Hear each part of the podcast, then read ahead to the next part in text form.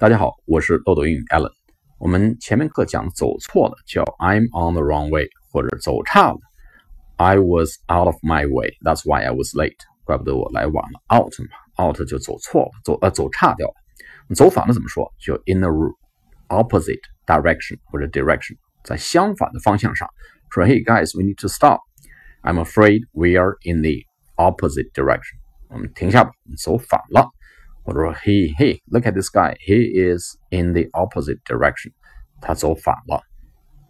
Be in the opposite direction 或者 direction 就是走反的意思。下次课再见。